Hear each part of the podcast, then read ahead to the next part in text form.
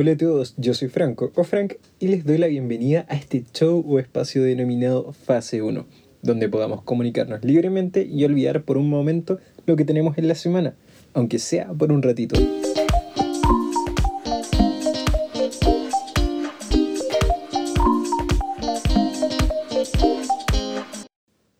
Hola a todos, feliz martes o el día que sea. Ya van cuatro semanas del podcast y no puede ser mejor.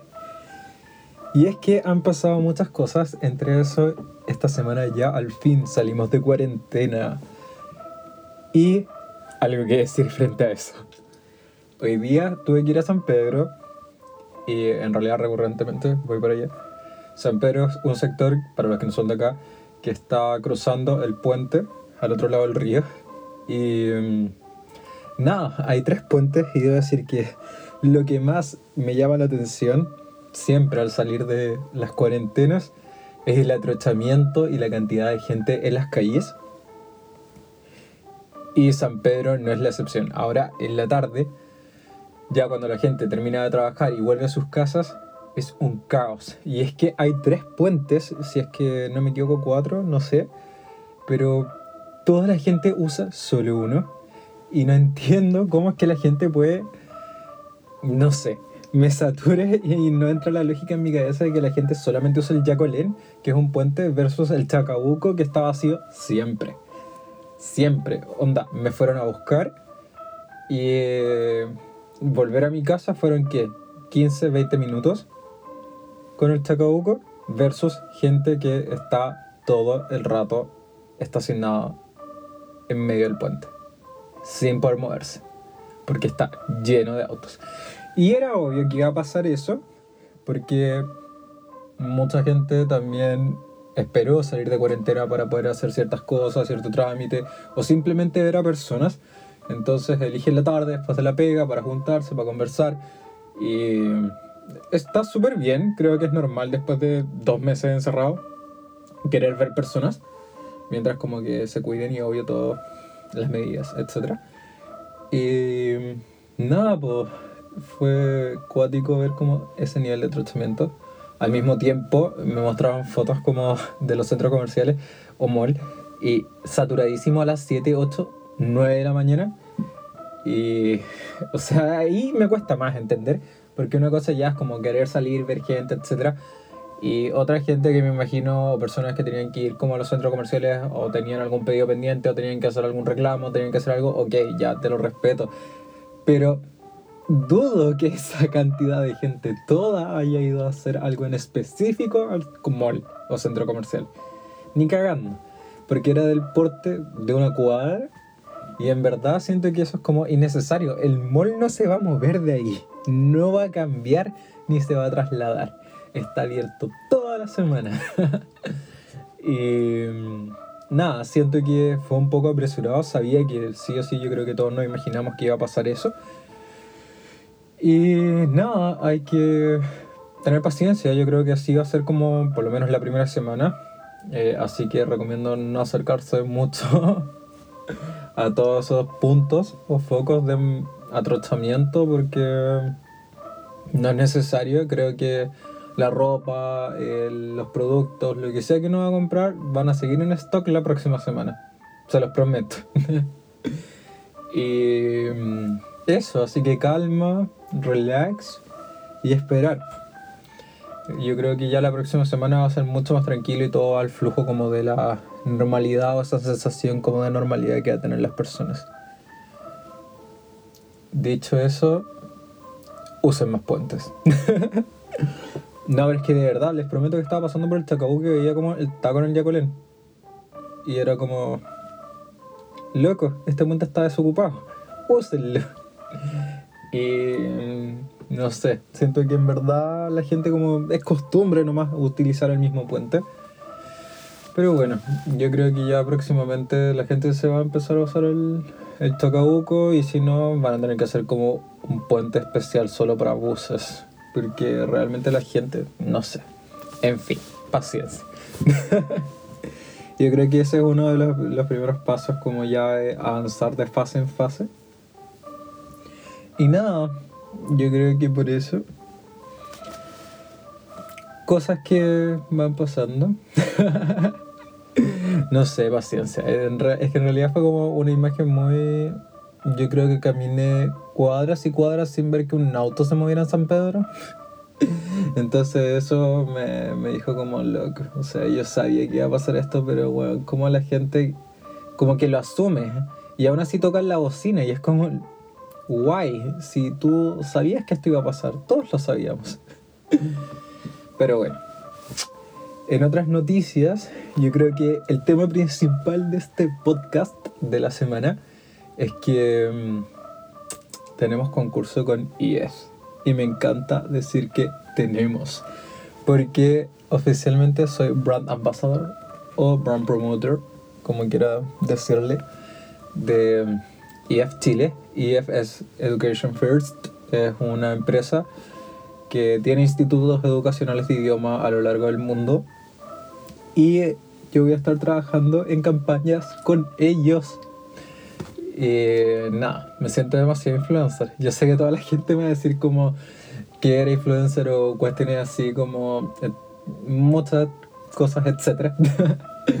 como que trato de evitar de decir etcétera, pero igual lo termino diciendo. Y nada, pues la, la historia, story time de la situación es muy simpático porque ¿Se acuerdan del primer episodio cuando hablábamos de LinkedIn? Eh, bueno, nada, yo estuve hablando de LinkedIn y agregué a una chica, esa chica trabajaba en IF y me dijo como, oye, tu perfil es atractivo, como, mira la notificación, una publicación día que estaban buscando como embajadores para postular. Y como ya, o sea, como que al principio le dije como, ¿en serio? Porque como ya sí puedo tener como la perso para hacerlo, pero no es que sea como muy influyente o que mis redes sociales sean como máximas. Así que mm, me dijo, no, pero es que por la personalidad, etcétera, bla, bla, así como calidad en vez de cantidad. Y yo como, ay, gracias.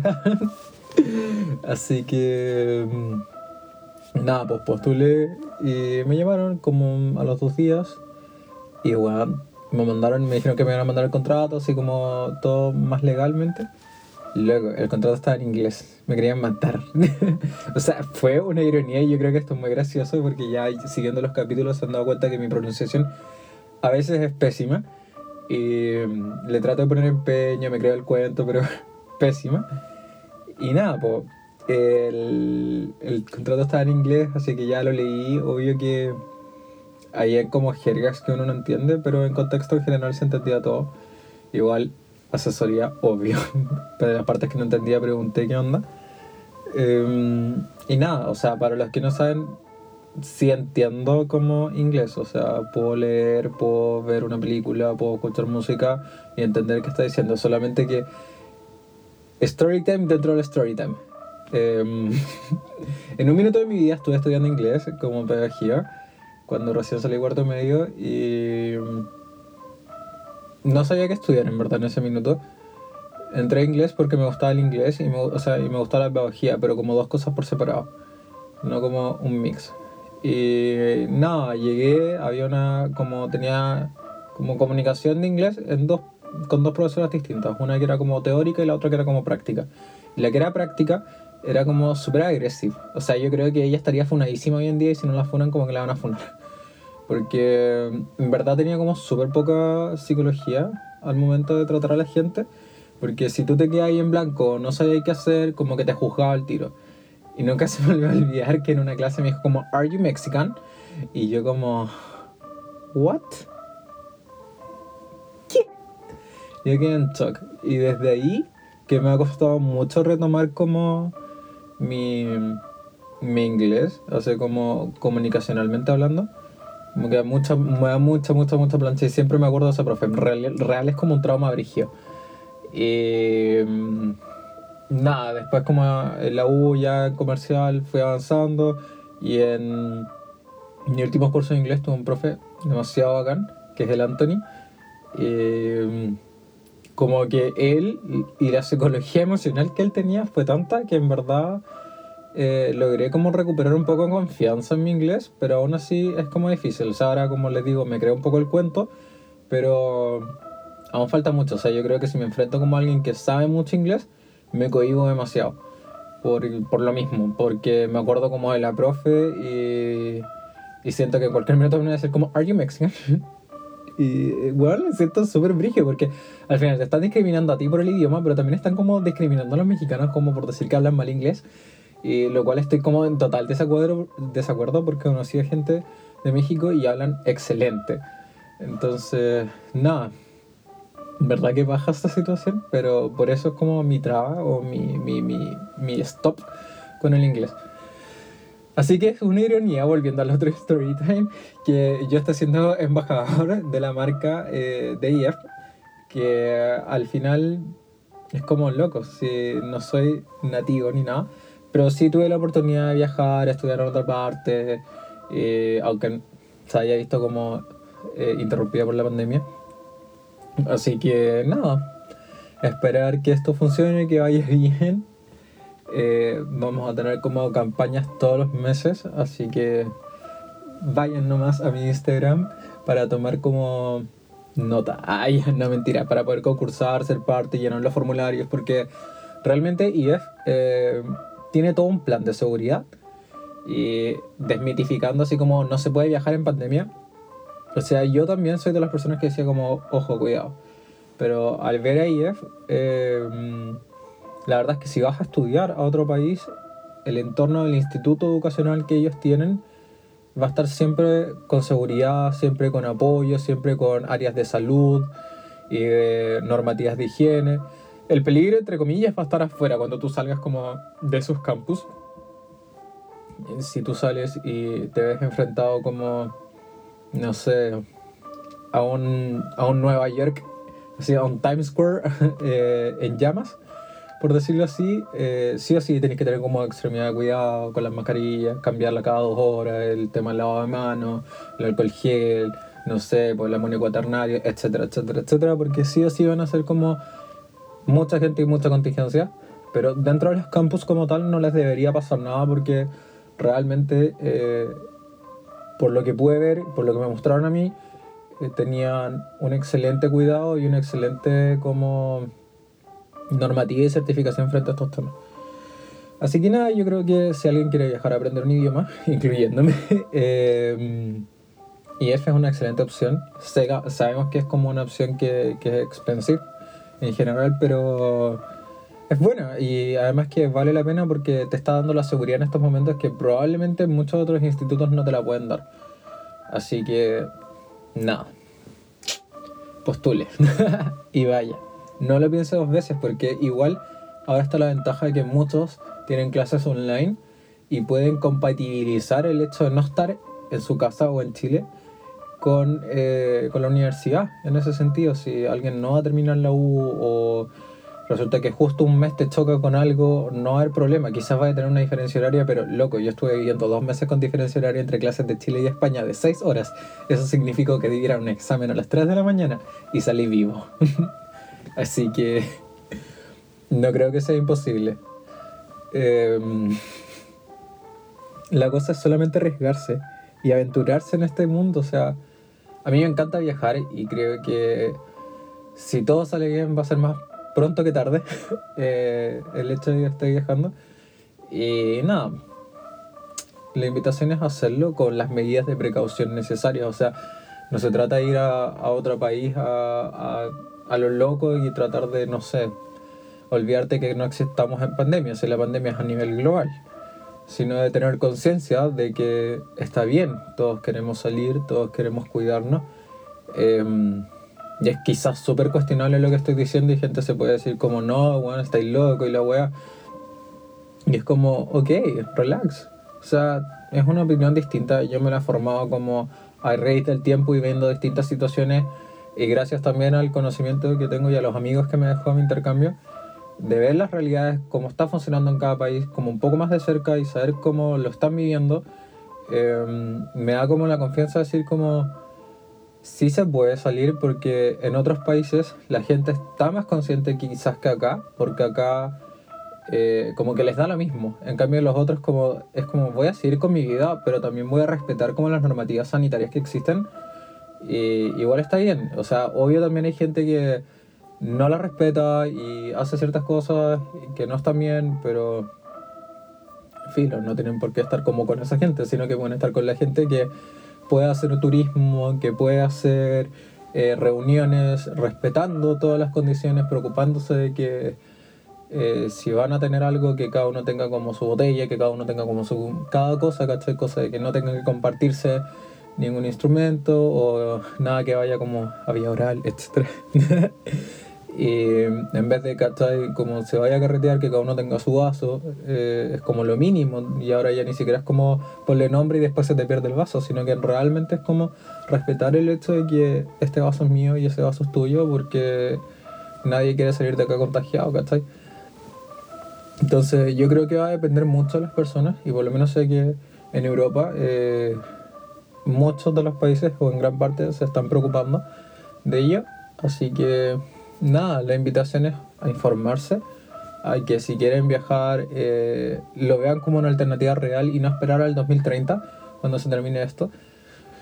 Y aventurarse porque el tiempo sigue pasando y las oportunidades están en verdad creo que vale la pena, 100%. Em, y nada, aprovechenlo. Si se les da la oportunidad, aprovechenlo. Tomen las medidas necesarias, tengan seguridad como al momento de hacerlo, pero háganlo, porque si no el tiempo va a seguir pasando y no va a perdonar. Es así de simple, es una realidad. A veces hay que arriesgarse y cruzar el río simplemente obviamente con conciencia, como les digo, o sea, no se trata de perder la cabeza en ese intento, sino que ser inteligente y cruzar, volver y estar en una sola pieza. Dicho eso, y ese como el momento deep, yo creo que ya es oficial de que vamos a necesitar armar una sección deep. Mi reflexión deep de la semana. Ah, ya, no sé. ¿Qué opinan ustedes? Díganmelo, coméntenmelo en mis redes sociales o en las redes sociales del podcast. y me van diciendo si, si, les interesa, si les gusta como esta sección más como deep de mí, como reflexionando, mirando al vacío mientras digo algo. Pero eso. Y finalmente, como es tradición, les tengo que contar ya cuáles son los colores de la carátula de esta semana. Así que redoble de tambores. Así que en primer lugar tenemos a Soybean. Soybean es un beige dorado, suave y agradable. Y por otro lado tenemos a Spring Lake, un azul de tono medio, tranquilo y reposado. Dos clásicos de los 60 y 70 que se toman esta semana el podcast. Y es que de clásicos se trata eso, y por eso también los invito a escuchar la nueva canción de Princesa Alba, Acelero basada en los clásicos del reggaetón del 2005. Y con eso despedimos el podcast de esta semana. Les mando un abrazo grande a la distancia y nos vemos el próximo martes a la misma hora. Chao, chao.